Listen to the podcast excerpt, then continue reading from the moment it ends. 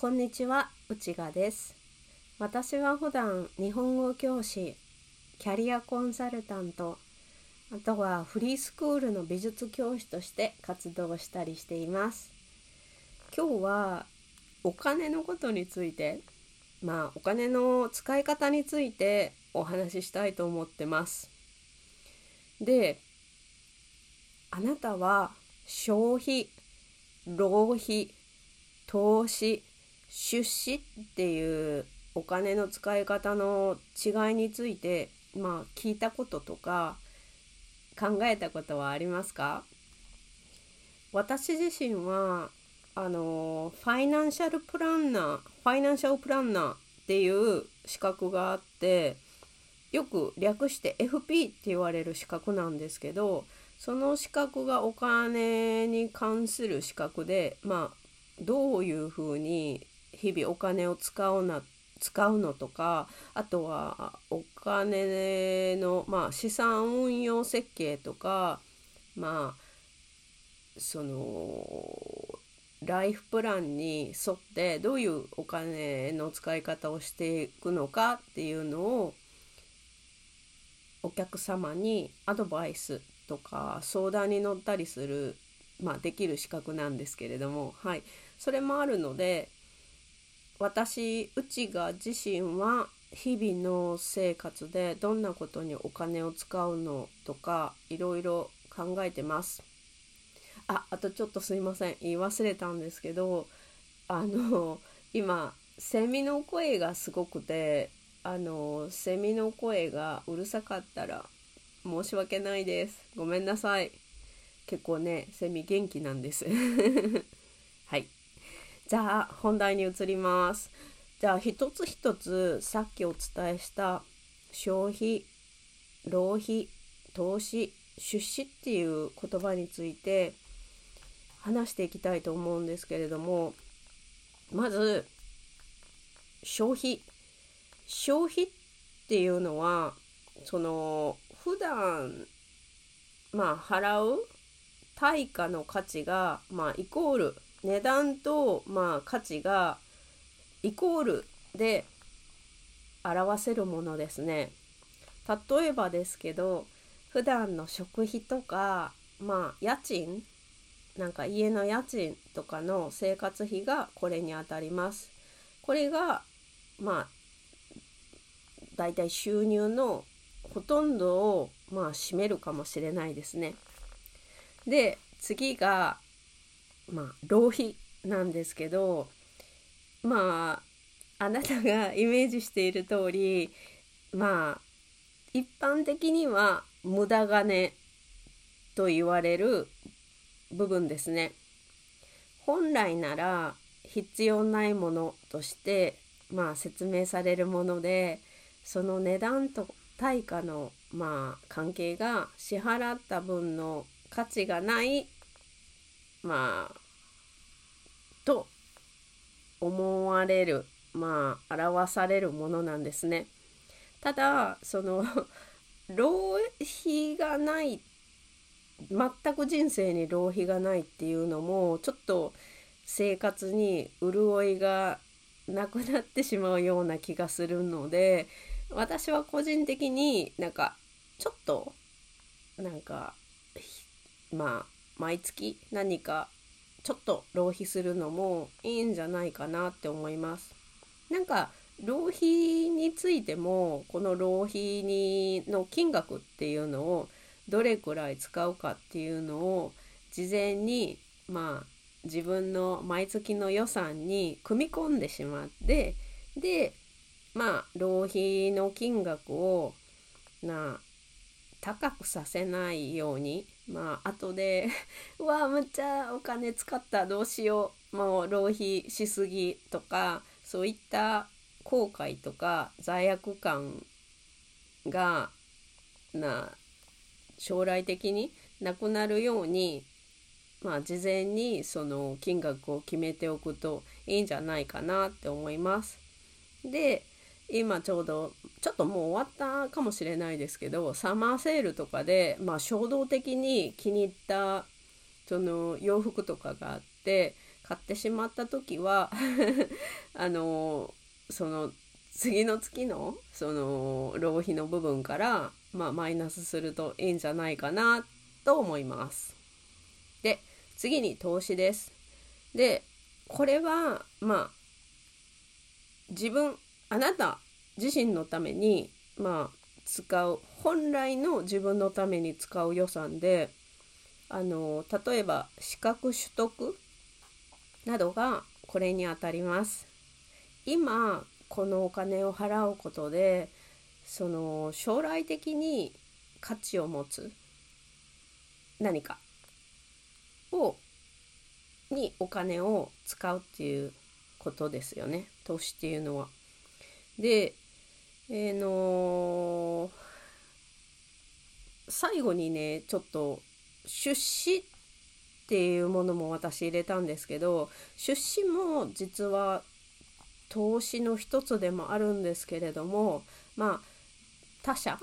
他人ですね。他人とかもう一個発音なしなんですけど他者えっと他の会社っていう感じですね。に対してお金を提供するっていうことが出資になります。で出資するお金っていうのはまあ収入からっていうよりもまあ普段は手をつけない貯金とかあとはまあうんそうですねビジネスをされている方だったら借入金っていうものを使ったりします。で投資してまあ稼いだお金で、まあ、出資することもあるかと思います。であえてうちが私が投資と区別したのはまあ約束された、まあ、リターンの目安っていうのはそれぞれだと思うんですけれども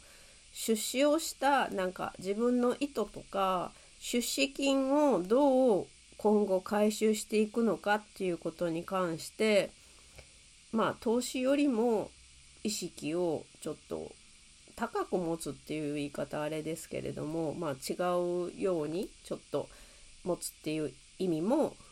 含めたかったからなんです。であのちょっと話を戻すんですけれどもその投資投資自分への投資っっていう言い方時々あなたは聞いたことがありますか？日本で。私はあの働いてるところでも時々聞きます。なんか自分への投資でまあエステに行ったとか自分への投資でなんか顔のシミを消したとか美容関係とかなんかそのファッション関係例えば服を買ったとかそういうので時々聞くことがあります。であなたに聞きたいのはそのエステで投資とかうんと、うん、シミを消して自己投資したっていうのそういったことって人それぞれなんですけど果たしてそれが真剣にその投資によってどんなリターンを目指しているのかっていうとそこまで考えているいて投資って言っちゃってるのかわからないなっていうところなんですよね。でうんと私自身昔そうだったんですけどなんかそのこのこの資格が取りたいこれを学びたいでなんか自己啓発セミナーみたいなもの、まあ、自分を高めるみたいなもので、まあ、自分磨きをしたいっていうそんな気持ちからまあ行動を起こしてまあ自分の投資として何か資格取得とかをしていってもなんかいつしかその学ぶこと資格取得がそのままゴールになってしまってなんかその資格を取ったら他の資格とそれを何に生かすのか将来的にどどのようにその資格を使うのかっていうその本来の目的を見失っちゃうことがあったんですよね。要は要はよくあるのがなんか TOEIC っていう英語の資格をも取って何に使うのかどうしてその TOEIC が必要なのかっていうことよりもう TOEIC でハイスコアを取ることが目的になっちゃうっていうようなことを言いたかったんですよね。でうんと学生時代私失敗してなんかとりあえず資格でも取っておくかとか思ってなんかいろいろまあ見ては見るんですけどそれを使って何か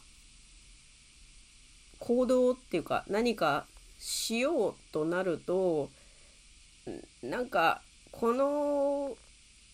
経験がまだ足りてないから今度はこっちの資格を取ろうかなとか自分にちょっと言い訳をしちゃってなんかちっともそのこうなりたいっていう将来的なあの目標に向かってその将来的な目的に向かっての資格取得ができなかった時期があるんですよね。とりあえずこの資格はいいって聞いたから取っといた方がいいんかなとか思って資格を取得してた時期が失敗がありました。ちょっと恥ずかしい お話なんですけど。で学んでる時っていうのはすごく楽しいんですけどなんかその自分もその学んでいるとああ自分も成長してるなっていう気にもなるんですけどけれどそこから全然先に進まないんですよね。で、うん、それって資格を取得するためにかかったお金とか時間とかのコスト感覚がまあ甘かったからなんだろうなって今では思ってます。でその時に気づいた時にはちょっと反省してそこからまあいつもこの資格取得のコストに対する、うん、リターンは何かっていうことを意識するようになってそれからはまあ回り道っていうんですかね。なんかあの資格取得が趣味とかだったらいいんですけど、まあ、趣味まあ人それぞれなんで。でもまあ資格を取得するんであればそれに対するリターンはどんなことがしたくて目的であの資格を取得するのかっていうのをすごい明確に考えられるようになりました。はい。じゃあ今日はお金の使い方の種類消費浪費投資出資の違いについてあなたにお話ししました。あなたがそのお金の使い方でまあ気をつけていることとかこういうお金の使い方してるよとかお金の使い方でこういうこと失敗してしまったっていうことがあれば是非また教えてください。あとポッドキャストでうん聞きたいトピックとかなんかテーマとか質問があったら気軽に連絡してください。えっと問い合わせの私のブログの問い合わせのところからも連絡してもらえます。はい。じゃあ、ここまでです。今日は終わりですね。また聞いてくれると嬉しいです。楽しい一日を過ごしてくださいね。内賀でした。